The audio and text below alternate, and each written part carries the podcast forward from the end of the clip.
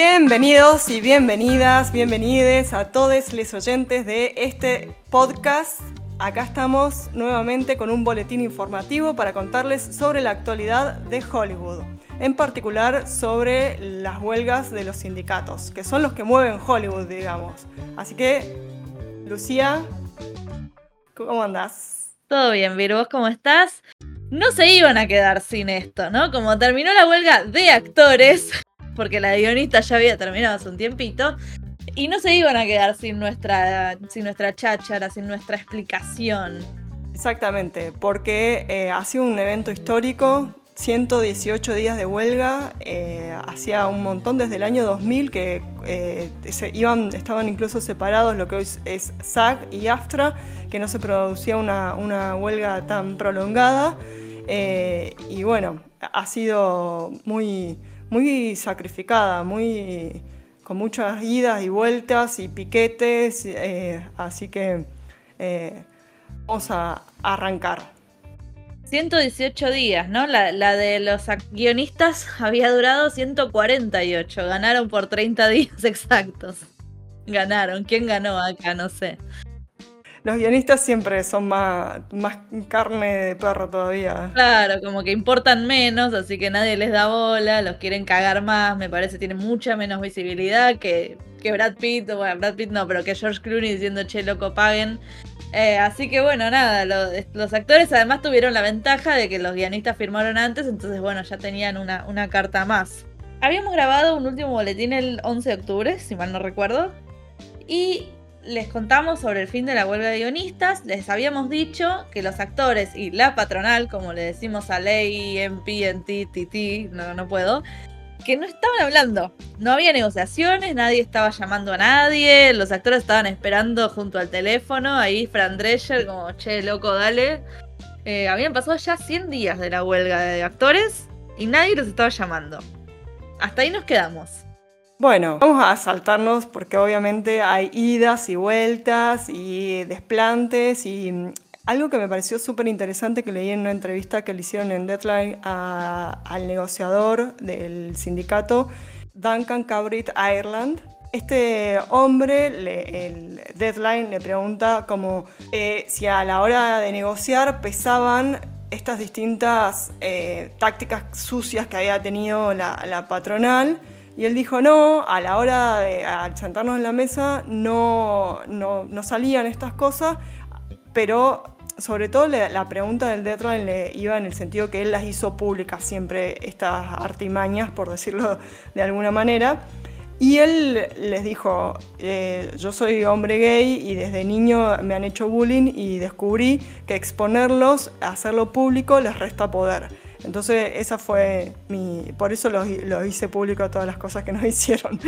Eh, entonces nos vamos a saltar esta, todo este y vamos a ir directamente al 24 de octubre cuando se retoman las negociaciones que finalmente van a, concluirse cuando el eh, sindicato acepte esa última, definitiva y la mejor propuesta que la patronal les hizo que además les puso un deadline, tipo, aceptan esto el, 8 de noviembre, creo, o el 9 era la, fecha límite, a las 5 de la tarde, y si no, nos vimos y arrancamos de cero en otro momento cuando tengamos ganas. Había mucha, mucha presión, la, patronal igual hizo un, esfuerzo bastante grande para salir de su zona de confort y, y arriesgarse un poco más, sobre todo con el tema de la inteligencia artificial esto de las mejor era, es tremendo, ¿no? Que les dicen, bueno, esta es la mejor oferta final, final. Me hace acordar los documentos de la facultad que ponían final, final, último, revisando. Em, sí, siempre era la mejor, después venía el SAC con una mejor contraoferta y fueron y vinieron con ofertas como una semana. Sí, tal cual.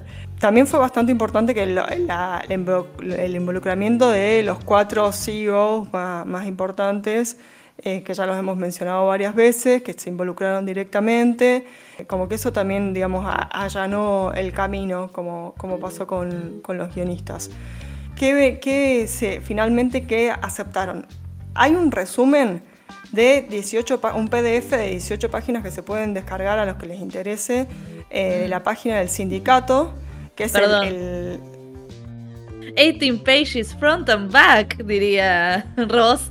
Perdón, vos no, no sé si conoces ese chiste, pero justo. Me la dejaste picando con las 18 páginas. Esa, ese, ese es el, el, el summary, el, la síntesis de todo el acuerdo. De esas 18 páginas, que bueno, está la primera que es la portada, no la contemos, pero las primeras 5 páginas están dedicadas a las protecciones en materia de inteligencia artificial. El sindicato, cuando hace todos sus statements y todo, arranca con la inteligencia artificial. Era lo que más les importaba. Como que no, en un punto la parte de los residuals de la guita se había cerrado, costó una parte que le vamos a Ah, la vamos a desarrollar enseguida, que es el fondo Robin Hood, que le, llaman, pero la parte de la inteligencia artificial fue la, más trabada y, la que el sindicato lo primero que menciona son las protecciones con inteligencia artificial y lo que más le dedica en ese síntesis es a, a esto. Me imagino en posta que es lo más difícil de negociar porque es negociar sobre una cosa que no sabes qué es ni cómo va a evolucionar, ni cómo la van a manejar, ni cómo te pueden cagar con eso, porque no sabes cómo protegerte de algo que no sabes cómo te pueden engarpar. Y que en realidad estás siempre como atrás, porque no sabes qué se está desarrollando en este mismo momento en el que estás negociando. O sea. quizás, claro, lo que vos firmás después queda obsoleto. Sí, por eso se va, una de la, uno de los puntos es que se van a seguir juntando, creo que cada seis meses, como para eh, ver qué onda. Principio rector que me parece que es súper importante es el consentimiento informado y la compensación justa. Eso es clave. Entonces, también eh, el consentimiento informado incluso se extiende a los familiares o a los herederos en caso de que el actor o la actriz eh, hayan fallecido y no hayan dejado un consentimiento expreso al respecto, lo cual me parece súper importante también. Eso le dicen los actores zombies. Ay, no, qué horror. También como que no solo cuando, digamos, como cualquier tipo de eh, réplica a través de inteligencia artificial, ya sea que se haya eh, hecho en, el plató, digamos, o incluso eh, directamente todo por computadora, por decirlo, requiere del consentimiento de, la persona cada vez que se use, o sea, que vos identifiques que es la imagen de el actor o la actriz o su voz necesitan sí o sí del, consentimiento y por cada vez que la usen se requieren del consentimiento y que se compense, ¿no? Porque también eso, lo querían pasar tipo, bueno, una vez firmás, una vez te pagamos y lo usamos todas las veces que queremos. No, cada vez que la vas a usar tenés que pagar por ese uso. Eh, pensaba en el caso de Rápido y Furioso, ¿te acordás cuando se murió el muchacho, el muchacho, el muchacho rubio? El rubio, sí. Perdón, no me acuerdo. Eh, que usaron después, como con CGI, con tomas viejas y con el hermano y cosas así. No sé si fue inteligencia artificial, pero sí fue un uso que no sé, habrán avalado, habrá avalado a la familia. Digo, como esas cosas ahora caerían en otro marco legal. Exactamente, ahí creo que estaba involucrada la hija de él. Claro. Y creo que se hizo todo más a partir de CGI, pero de todas maneras, hoy creo que, igual incluso lo de CGI debería eh, estar, porque se va, se va a traslapar con inteligencia artificial y CGI todo junto. O sea, entonces, cada vez que se haga una réplica artificial, eh, incluso, por ejemplo, salió todo un escándalo, ah, no un escándalo, pero Nicolas Cage comentó que él había ido a filmar tres horas una escena en la que ni siquiera tenía diálogo y en la que supuestamente tenía eh, filmó algo y cuando vio la película ah, estaba pasando otra cosa con su propia imagen, que no era lo que él había filmado. es horrible, es realmente horrible, porque posta, qué sé yo, pues haces algo que no querías, haces algo que no querías, no sé, es horrible. Usan tu cara con una persona desnuda y después va a salir a todo el mundo a decir, ah, estabas desnudo, pero no te avisaron estás en una incertidumbre que qué van a hacer con, tu imagen. Y creo que esto también, en cierto sentido, está bueno que se haya puesto en juego, digamos que con actores de la talla de Nicolas Cage. O sea, si le pasa a él, imagínate lo que le va a pasar al extra del extra. Sí. Exactamente. Sí, ahí hubo mucha, mucha presión para regular lo más que se pudiera el, tema del uso de, las réplicas digitales, como, como le dicen a, la utilización de, la inteligencia artificial, para los que están y los que ya se fueron, digamos. Pero sí, ha sido como lo clave y lo que más trabó fue la cuestión de la inteligencia artificial. ¿Qué más? Están las mejoras salariales, ¿no? Que, pudieron lograr, así como habían logrado el sindicato de guionistas. Sí, y superiores, creo que es el, obviamente el último en acordar es una negociación superior a la de los directores y también a la eh, de los eh, guionistas.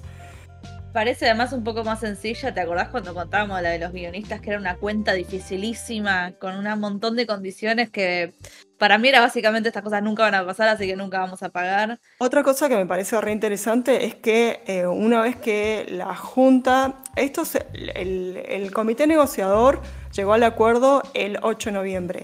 Se lo pasa a la Junta Directiva, que está conformada por 65 personas, entre las que están Fran Drescher, la secretaria tesorera, que, es la, que era antes la de la lista opositora que comentamos, y eh, otras personas como eh, la querida mm, Sheryl Lee Ralph, Sharon Stone.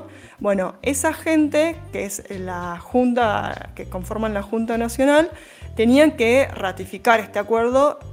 se juntaron virtualmente el 10 de noviembre y lamentablemente para Fran no lo sacaron por unanimidad, solo se aprobó con el 86%, o sea, hubo un 14% de la Junta que, estuvo, que votó en contra. Digamos, le resta un poquito de legitimidad. Sí, dicen eh, las malas lenguas que eh, a la Junta no le gustó mucho esto del fondo Robin Hood. Para, vamos primero a, los aumentos salariales. Una vez que la Junta lo ratifica, los aumentos salariales entran en vigencia, entraron en vigencia tipo el 12 de noviembre. No hay que esperar a la ratificación de las bases que cierra el 5 de diciembre, que lo, tienen que votar estos 160.000 afiliados, que lo hacen tanto de manera electrónica como si no cuentan con los conocimientos para utilizarlo, pueden pedir papeletas de papel. Entonces, hasta el 5 de diciembre hay tiempo para, que las bases ratifiquen este acuerdo. Lo cual yo creo que es bastante probable que se ratifique por una amplia mayoría, justamente por este fondo Robin Hood. Pero bueno, voy a contar el tema de, los aumentos salariales, así me hablo, del fondo. Entonces, al momento de la ratificación hay un aumento de un 7%.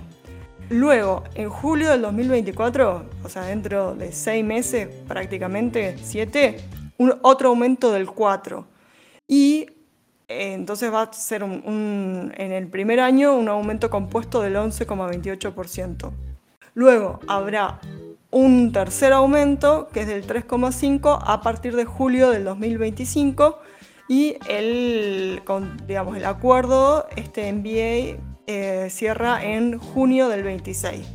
A su vez, para los actores extra hay un aumento del 11% a partir del 12 de noviembre, o sea, ya, están, ya lo están cobrando, digamos, más un 4 adicional para el 1 de julio del 24 y otro 3,5 a partir del 1 de julio del 2025.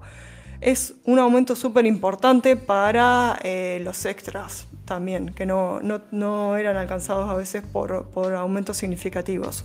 Por otra parte, aumentan eh, las cotizaciones para los fondos de salud y de, pensión o de jubilación eh, con un 43% para las producciones de una hora, con un tope del 67% para las producciones de media hora. O sea, han, han conseguido, digamos, varias cuestiones no solamente las más destacadas obviamente son los aumentos salariales, los residuales y la inteligencia artificial, pero hay otras cuestiones importantes como que haya una, también una remuneración de residual para los coordinadores de, acrobacias o, escenas de riesgo eh, que trabajan en las producciones, lo cual me parece súper interesante. Sí, no sé por qué lo, lo hacen desde el sindicato de actores.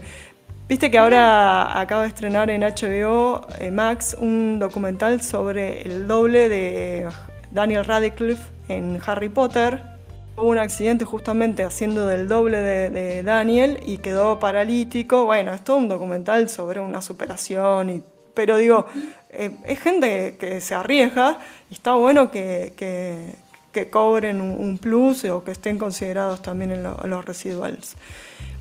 Después también hay otras cuestiones importantes, avances en términos de esto que ya lo comentábamos, que lo, que lo estaban en las demandas, que era eh, igualdad en el peinado y el maquillaje, intercambio de estadísticas sobre diversidad, eliminación de pelucas y pinturas inapropiadas. ya se va a venir nuestro podcast sobre pelucas, lo voy a tirar ahí y ahí va a quedar.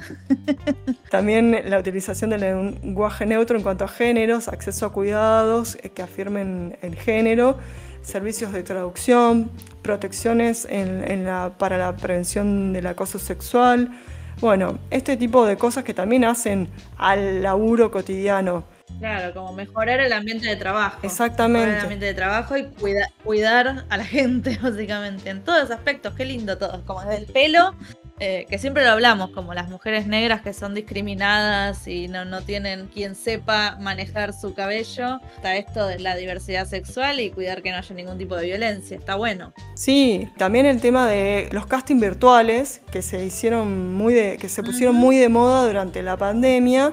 Bueno, ahora tratan de eh, regularlos un poco, tipo se les tienen que dar el guion con 48 horas, eh, no, se podrán, no se les podrá pedir que lean, digamos, que más de 8 páginas para una primera autograbación, y si ya es una segunda, que no, no supere las 12 páginas, y ojo que si ya se les solicita memorización, tendrán derecho a una compensación. Por otra parte, hay algo acá, es, digo, llamativo pero no les pueden pedir a los intérpretes que en esas eh, autograbaciones de, los castings aparezcan desnudos o con un ah, atuendo, con un atuendo más revelador que un bañador, o sea, que una malla, le diríamos acá, que se pueda llevar en una piscina pública. O sea, eh, bueno, es bastante revelador.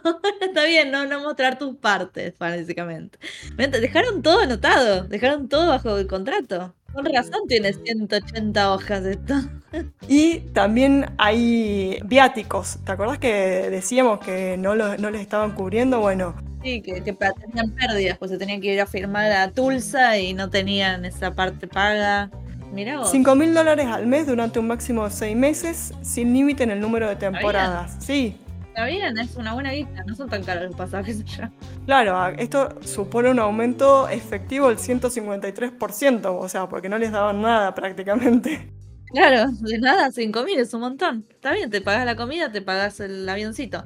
Hay algo acá de un bonus por, eh, por producciones exitosas en servicios de streaming, ¿es así? Exactamente, y eso es lo que se vincula con lo que le llaman el fondo Robin Hood, que era algo también súper importante para Fran Drescher, a lo que se aferró eh, a, digamos, como eh, Rose a la, a la tabla en el Titanic. a ver, en un momento, eh, no sé si lo mencionamos en el podcast pasado, en esto de encontrar una fórmula para eh, los residuals, como la patronal le dijo, che, bueno, traigan, traigan ustedes una propuesta. Y ellos dijeron, bueno, dennos tipo 80 centavos por cada suscriptor por cada suscripción. ¿Qué? Es un montón, ¿no? Están, re locos, están de la cabeza. ¿Cómo se les ocurre que vamos a compartir eh, con ustedes? No. Claro, además hay que mostrar eso. No, es mucha plata. Finalmente ellos hicieron lo que ustedes, lo que la patronal les había pedido, que era llevar una propuesta. ¿No les gustó? Bueno.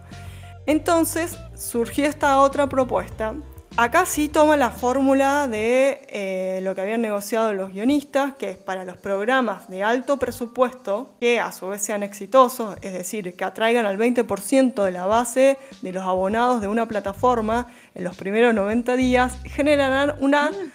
era, difícil. Una bonificación o, o, un plus, digamos, durante los primeros tres años de vigencia del contrato, ¿no? Entonces, esa, de esa bonificación, pensemos en una serie como eh, Miércoles o Wednesday. Eh, Merlina era, ¿no? Salía Merlina, sí, sí. Entonces, a esa, por, por esa producción que tuvo muchísimo éxito, le dan un plus. De ese plus, el 75% va a ir a los actores que protagonizaron esa serie y el 25% restante a un fondo que administrará administrarán conjuntamente el SAC con la AMPTP. Ahí, bueno, obviamente no les cayó bien a mucha gente por distintos motivos.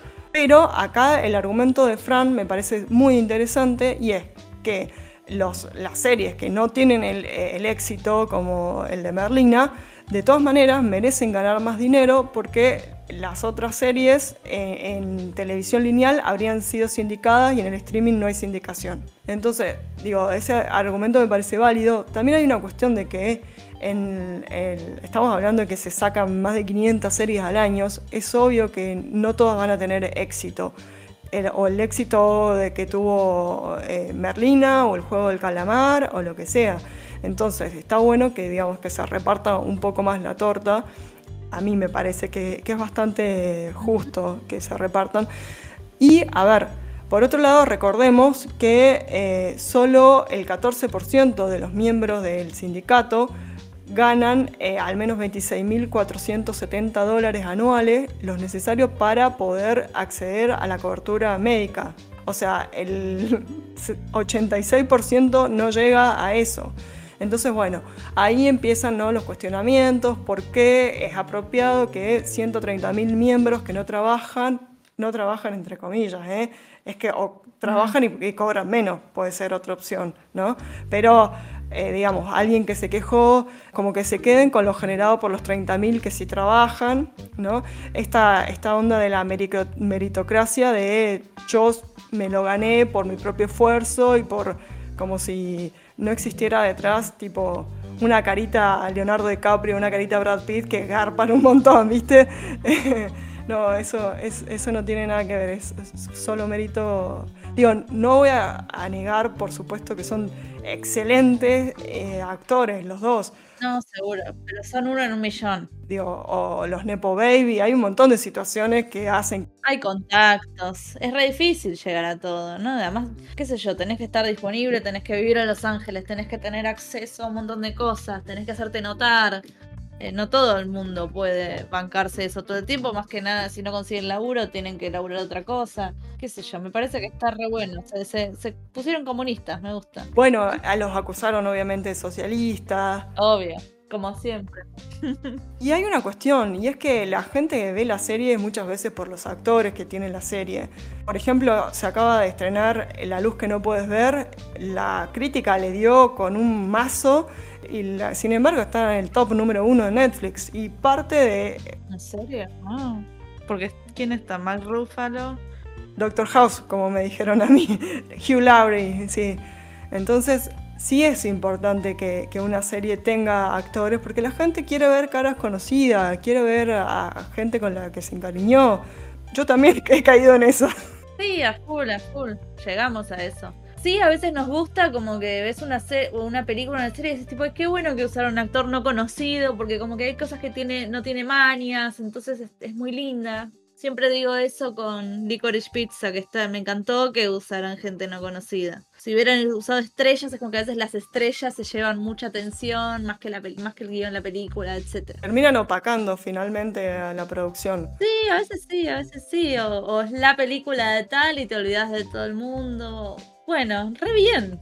Sí, para mí ha sido, la verdad, un gran acuerdo el que han conseguido y me parece muy egoísta y mezquino que la gente vote en contra por este fondo. O sea, significa que en series o películas, eh, nada, que son un tanque, no se lo lleven todos los actores que participaron, sino se lleven un 75%. De un montón de plata. sí, que no, en realidad va a ser un bono, un extra, que no sabes de cuánto va a ser. No sé, es el 100% del salario. Ah, ¿sí? Ah. Sí. Es bastante. Sí. Claro, sería como un segundo salario. Claro.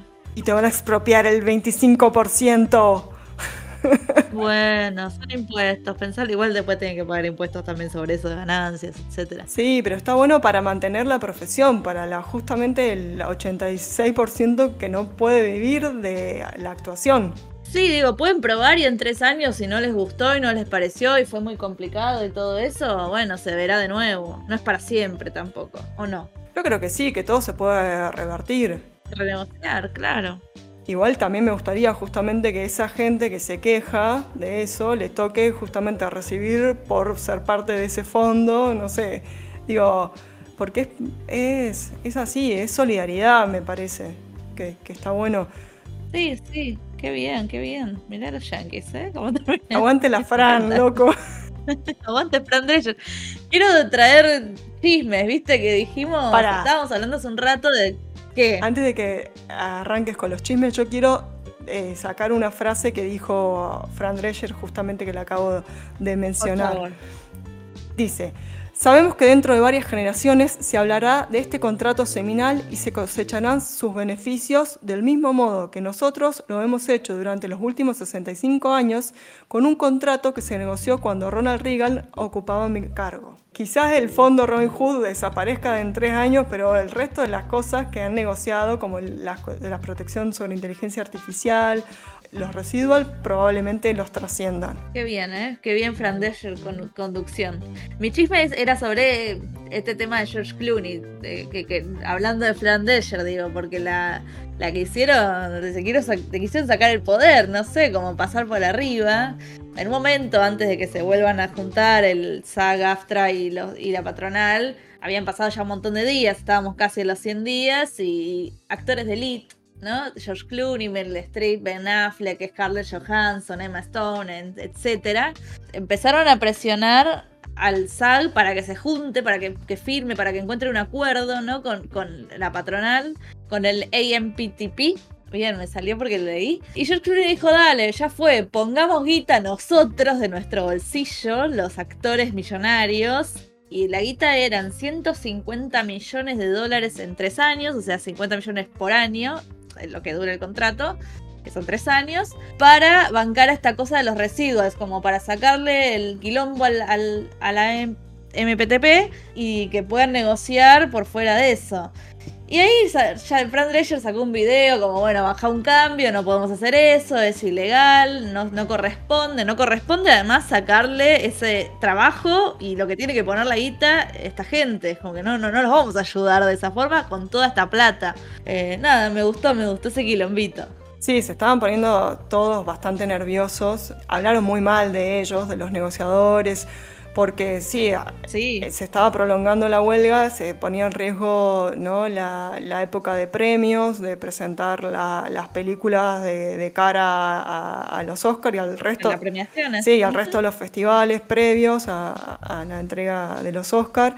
Y entonces, bueno, estaba todo, todo, el mundo, digo, el, deadline que le da la patronal es por lo mismo, es porque perdemos la, temporada de series en abierto. un montón. Que bueno, ya, ya están, estaban todos desesperados entre los actores, están con la expresión, pero lo voy a decir con el, con el culo a dos manos, porque tienen que volver a trabajar y a su vez salir en todos los programas de los late show y todos los uh, morning show y todo eso. Se van a pelear todos para aparecer, ¿no? Van a aparecer dos minutos cada uno. Bueno, a ver, siguiente, siguiente, recupera el tiempo perdido. Sí, los van a estar llamando los mismos productores de esos programas para, para que vayan a, a promocionar inmediatamente.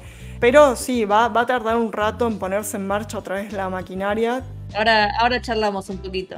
Nada, pero sí, fueron muchos días, fueron muchos días, había muchos mensajes de aguante, ¿te acordás? Muchos mensajes del saca, sacaba cada tanto un cartelito en Twitter que decía banquen, banquen, que estaba, esto va a salir adelante, muchas gracias, decía, si los guionistas pudieron 148 días, nosotros podemos más, y yo pensaba en la gente que, tipo, por favor, no más. Estaba todo picante, por eso todos estos actores salieron también a joder. Estaba Ted Sarandos ahí también dando vuelta primero bardeando, después dijo, no, todo va a estar bien, soy re optimista. Ese tenía algunas bajo la manga seguro. Habló la primera dama, ¿eso lo habías visto? No, vi cuando terminaron la negociación que la felicitó eh, el presidente, pero... Biden. En algún momento de las negociaciones estaba hablando, habló la, la Flotus, se le dice First Lady of the United States, la Flotus, y el POTUS es el presidente, no porque Biden sea un POTUS, pero así se le dice. todos son POTUS. Sí, todos son POTUS, y vos decís, Banken, Banken dijo lo mismo, así son, ustedes son soñadores, esa gente, estos yanquis son tan tremendos, son soñadores, son sindicalistas, nunca se van a rendir, les decía la, la señora primera dama. No sé, me, me copa esto, o sea, es un mensaje re importante desde la Casa Blanca, bancando este tipo de sindicatos, este tipo de protestas. No es una boludez, o sea, parece una boludez y los yankees son todos boludos y, hacen una película de cualquier cosa, ¿viste? Como a mí me gusta. Pero no es una boludez. No, yo creo que además esto eh, deja un precedente de que eh, sindicalizarse, eh, unirse, sirve, vale la pena, se consiguen cosas buenas.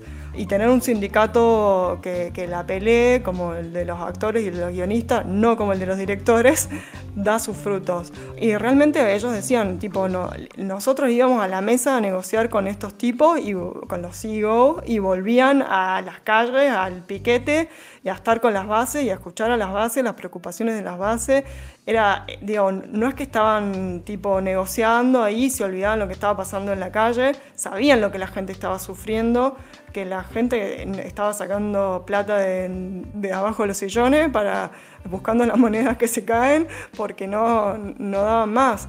Eso lo, tenían súper presente. O sea, y a su vez tenían presente que las productoras estaban desesperadas porque, si no, porque se perdían las temporadas de series, las temporadas de premios y, todo eso. O sea, ellos estaban manejando una presión bárbara. La verdad es que me saco el sombrero de lo que consiguieron y de cómo aguantaron. Se nota que los encontraron desesperados a los CEOs porque ya consiguieron casi todo lo que se, lo que se propusieron, básicamente. Tal cual. O sea, no, no, no sé quizás los números que ellos pretendían eran mejores, pero son muy buenos aumentos. O sea, no consiguieron obviamente todo lo que, lo que querían, porque nunca pasa eso, pero bueno, sí lograron que, por lo menos las cosas que a ellos les importaban, como las que dijeron, esto no lo vamos a, sacar de la mesa de negociación, la, patronal lo tuviera en cuenta y, y se los ofreciera. Te nombro algunas cositas, algunas películas, series que ya se están empezando a filmar.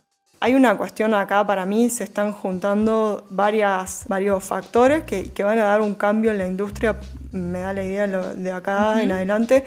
Pensemos que recién en 2022 se estaba saliendo el coletazo del COVID, se estaban empezando a recuperar la, la sala de cine, que la gente vuelva a ir, porque mucha gente se, se acostumbró también a la comodidad del streaming. Después vinieron ahora en 2023 estas dos huelgas y a eso la saturación de que el negocio decimos, no da para 500 eh, series por año, películas que cada una cuesta 300, 500 millones de dólares y que después no recaudan porque... Porque además hay una por semana, un tanque por semana, así que es imposible seguirle el rastro. Hay una por semana, pero finalmente cada, vos decís 2022 eh, tenés Maverick y Batman, ponele, y 2023 eh, Barbenheimer. Y, o sea, es como que sí sacan una por semana, pero digamos, las que realmente alcanzan a romper la taquilla son, una o dos por año. Entonces como que tienen que replantearse todo este negocio. De hecho, sí, viene un cambio, viene un cambio. Esto lo, leímos de la nota de igual seguramente vos también lo leíste. Como que el PIC TV, esas 600 series, habían llegado a ser 600 series o casi 600 series por año ya está, eso quedó atrás. Hasta Netflix dijo, vamos a hacer, a priorizar calidad sobre cantidad, así que ellos también están reculando. Todo el mundo está yendo con esto, después lo charlábamos o no, no importa, porque ya lo dijimos mil veces, están yendo hacia el tema de las publicidades, eh, así que eso también va a cambiar la forma de ver las cosas. ¿Y cómo va a volver esto ahora a grabar? Porque no es que listo, aprendimos, pusimos play, fuimos a los estudios, porque todo esto tiene que volver a rodar la rueda, ¿cómo se dice? Como volver a prender los motores. El auto está frío, la gente que trabajaba, mucha de la gente que trabajaba en la industria, como que medio que se fue del rubro, que tenían que sobrevivir de alguna forma. Eh, digo, los rubros, los rubros técnicos, sí, las disciplinas técnicas, quiero decir, fueron a buscar otros laburos, ahora hay que volver a llamarlos, quizás no tienen ganas van a priorizar algunas series, algunas películas, así que van a estar muy enfocados en algunas cosas. No es que van a, van a volver a, grabar, bueno, dale, vamos todos, porque no va a alcanzar la gente.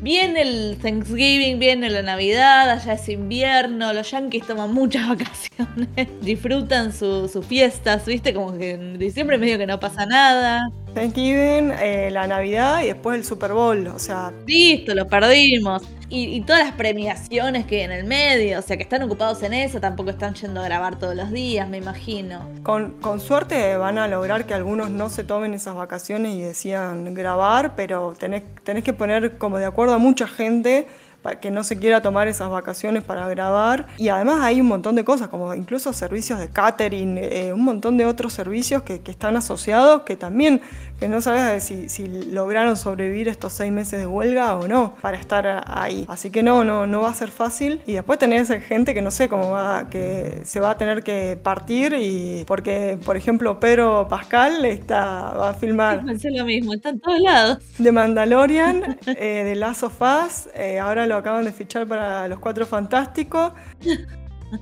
Gladiador 2, no sé, eh, ¿viste cuando? Ay, bueno, pará, hermano. Y había otra más, ¿eh? O sea, no zarpado lo de... Ay, pobre tipo.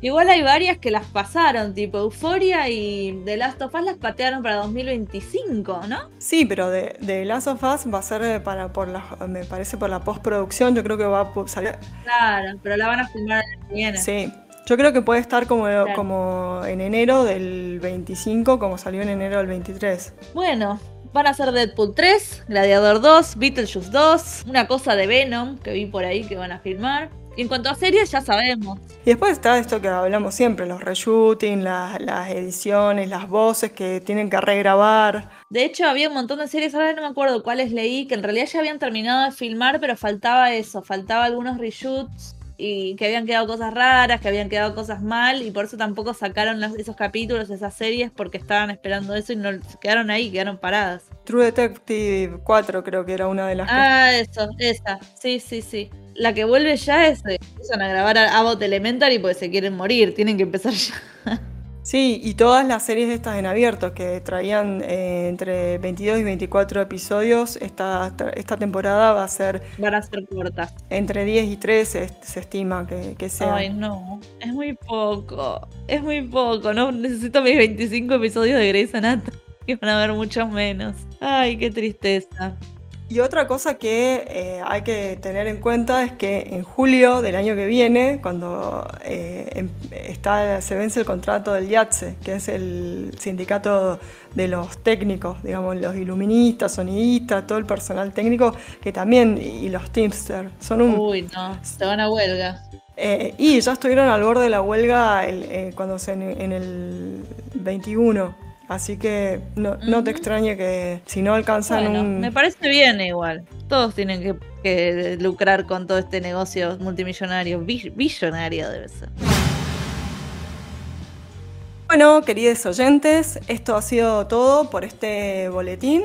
Espero que les haya gustado la información que les hemos traído, que se haya entendido. Cualquier cosa saben que nos pueden preguntar, las dudas que tengan, eh, hacernos comentarios sobre qué otras cosas les gustaría, qué otros temas les gustaría que abordemos. Ahora nos vamos a con qué vamos a comer con este boletín, ¿no? Claro, por favor, tiren ideas porque se nos acabaron los quilombitos. Siempre puede surgir algo. Eso te iba a decir, no se acaban nunca, siempre hay chisme y, y movimientos en, en esta industria que cambia constantemente. Podemos hacer uno más adelante cuando haya más información o esté implementado todo este tema de las publicidades en los streamings. Podemos traerles esa información, está bueno. Lo tiro. No, lo- los que todavía no se han dado de baja de Netflix no lo hagan porque el plan que tienen ahora, el estándar sin publicidad, eh, no va a estar disponible para nuevos suscriptores. Así que no, no se salgan de ahí, no se muevan. No, qué loco. Posta lo que pienso esto en Netflix, ¿tienen alguna...